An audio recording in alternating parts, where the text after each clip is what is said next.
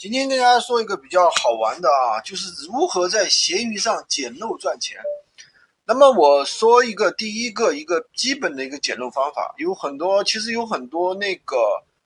呃买家呀，他不懂，知道吧？很多买家他不懂啊，他在闲鱼上挂的商品的话，价格其实比较低，比如说一些自己的二手的 iPad 呀。或者是手机啊，他们一般挂的都价格都比较低，那么有很多人就会在随时去刷闲鱼，只要一发现低于市场价格的，他们就立马会那个去拍下来，知道吧？去拍下来啊，去拍下来，拍下来之后呢，然后呢那个去拍下来，然后呢去转卖啊，拿回来之后，然后去转卖。那这只是一点零啊，二点零呢，就是怎么说呢？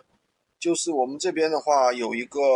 人啊，有一个学员发明了一个很搞笑的一个玩法，他去转转上去找啊，转转上其实也有很多人卖这个便宜货的，把自己的一些二手物品啊卖得很便宜，他去看看了之后呢，居然让闲鱼的官方客服去回收，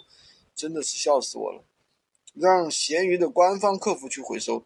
那么这样一个非常搞笑的一件事情啊，所以说呢，呃，真真的有的时候呢，只要你善于动脑筋啊，真的是处处是黄金。呃，学了闲鱼之后，我觉得发现